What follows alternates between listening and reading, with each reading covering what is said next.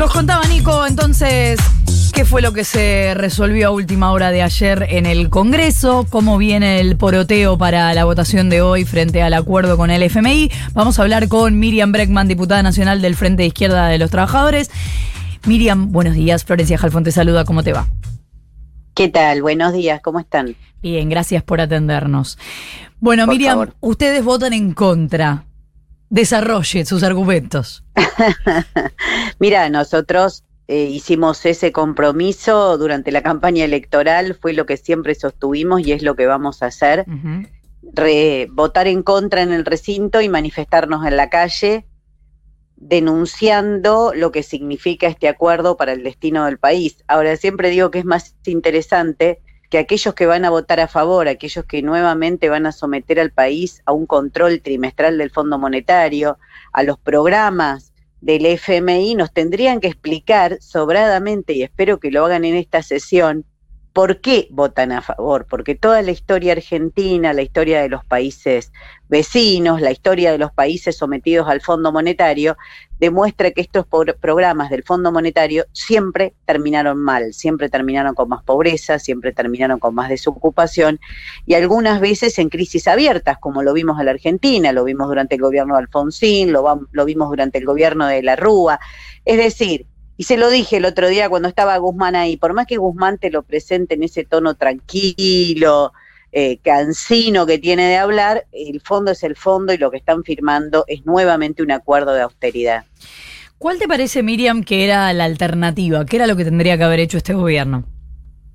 Mira, alternativa fácil no hay, por supuesto. Lo que hizo Mauricio Macri, la verdad, que siga totalmente impune eh, enoja y mucho, ¿no? Trajo al Fondo Monetario con un esquema totalmente impagable, no para beneficio de la población, sino para alimentar la fuga y sostener su propia campaña electoral en esto que Estados Unidos apostaba a un eje Trump, Bolsonaro, Macri en la región. Entonces fue una decisión totalmente política, geopolítica de Estados Unidos, instrumentada a través del Fondo Monetario, llevada adelante por el gobierno de Mauricio Macri y que ahora nos quieren cargar a todo el pueblo trabajador de la Argentina. Así que lo primero que nos tienen que explicar, como te digo, es por qué esto va a terminar bien. Alternativa, e, e, es difícil pensar una peor negociación que la que hizo Alberto Fernández. Vos pensá que desde el primer momento que asumió comenzó a atar toda la economía para pagarle al Fondo Monetario y en esto lo acompañó todo el Frente de Todos.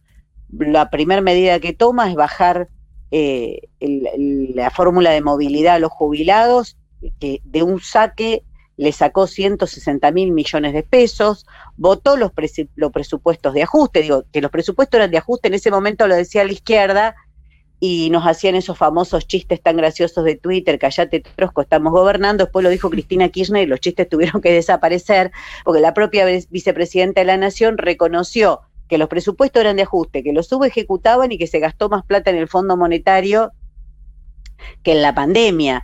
Entonces, Alberto Fernández, en una situación de excepcionalidad, de crisis de deuda del mundo, con todo lo que te dije, el único camino que se propuso es el del fondo. Entonces nos traen hasta acá, esto te lo digo porque nos traen hasta acá, y una vez que la soga ya no te puede apretar más, te dicen qué alternativa tenés.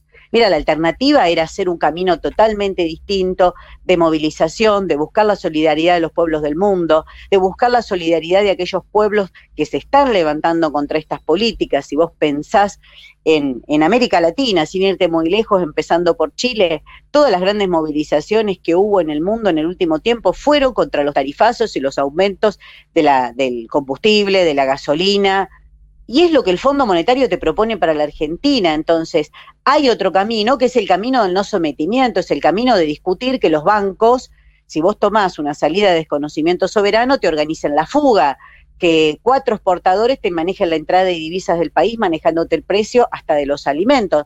Caminos hay. El problema es que todo camino implica levantar la cabeza y romper con ese mantra que repiten, que no hay salida, que no hay alternativa. Vos sabés que eso lo instaló en el mundo Margaret Thatcher, es la gran frase de Margaret Thatcher, no hay alternativa, que terminó convenciendo hasta sus propios antagonistas como el Partido Laborista que no quedaba alternativa y lo que quedaba era adaptarse al, al, neoliberalismo que ella impuso. Bueno, yo creo que llegó el momento de cortar eso, porque con ese pensamiento llegamos hasta acá y tenemos 40% de pobreza.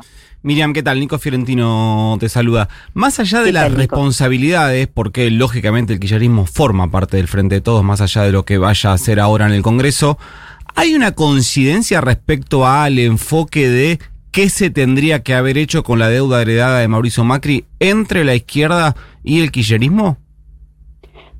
No sé si hay un enfoque, porque hasta donde yo, lo que yo conozco y escuché, ellos plantean que se tendría que haber negociado mejor. Yo creo que las estafas no se negocian. Lo que hay, una coincidencia, porque es imposible no tenerla, es que eh, el acuerdo es un desastre y va a traer consecuencias trágicas para el, para el pueblo trabajador en la Argentina. Eso no lo puede dudar nadie, porque mira, yo los veo poner unas ganas a Guzmán, a Tolosa Paz, no sabés cómo los defendieron pero después está la realidad, está la realidad de la Argentina. Hay un libro ahora que se comenta mucho, que es el de Juan Carlos Torre, no sé si lo leyeron. El del tercer piso del ministerio. Todo, Todos los economistas de todos los colores. Yo creo que ya lo, ya lo, leí sin leerlo, creo, Miriam.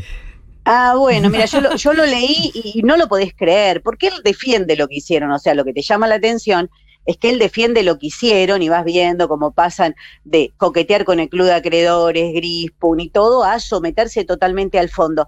Pero lo que impacta de ese libro, y por eso todo el mundo te habla de él, es que vos lo ves como un déjà vu, ¿viste? Vos decís, ¿cómo puede ser? ¿Cómo puede ser? Yo no sé si el autor eligió el momento exacto, fue casualidad, pero es como que te impacta, te impacta como Alfonsín dice, eh, al fin vamos a tener, vamos a salir adelante, vamos a romper con, ¿viste? Y vos decís, ¿cómo puede ser que estemos escuchando lo mismo? Lo mismo. ¿Te acordás aquel de la Rúa de qué bueno que es traer buenas noticias? Bueno, ayer en el Congreso había diputados que intervenían así. Con este acuerdo vamos a crecer. Pues digan dónde creciste con un acuerdo con el Fondo Monetario. Si me encuentra en un lugar, lo felicito. Entonces, es casi una especie de pensamiento mágico que haciendo lo mismo vas a obtener un resultado diferente.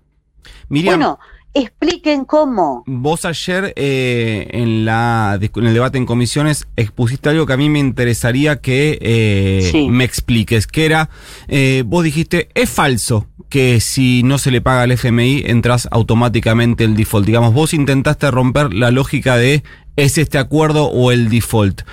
¿Eso es una posición política o es una posición técnica? Porque si es técnica me gustaría conocerla.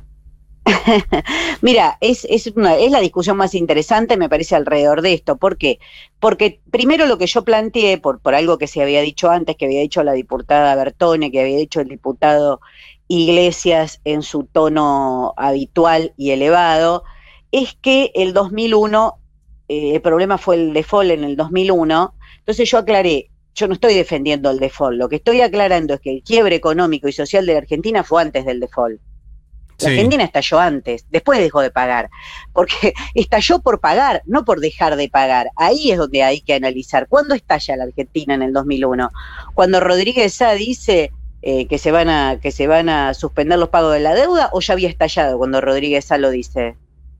Entonces te van cambiando la historia para justificar eso. Yo no propongo un default al estilo capitalista de dejar de pagar, que estalle todo, tierra arrasada y que después vemos cómo negociamos. Eso es muy parecido a lo que dice Milei. Si vos escuchás lo que dice Milei, que para mí es el empleado del mes de Mauricio Macri y Patricia Bullrich, es el que dice descaradamente lo que piensa el ala dura del PRO, él dice, bueno, que estalle todo. Él después lo encubre con toda esa zaraza que tiene de la casta, pero lo que él dice es, prefiero que estalle todo tierra arrasada y esa es la única posibilidad que tiene de volver Macri. Bueno, no estamos hablando de eso. Lo que estoy diciendo es que hay salidas que incluso los países del mundo en la historia han utilizado, que es el desconocimiento soberano, es declarar odiosa la deuda, utilizando la doctrina de la deuda odiosa, que México la usó tres veces, Estados Unidos la utilizó para no pagar la deuda en Irak.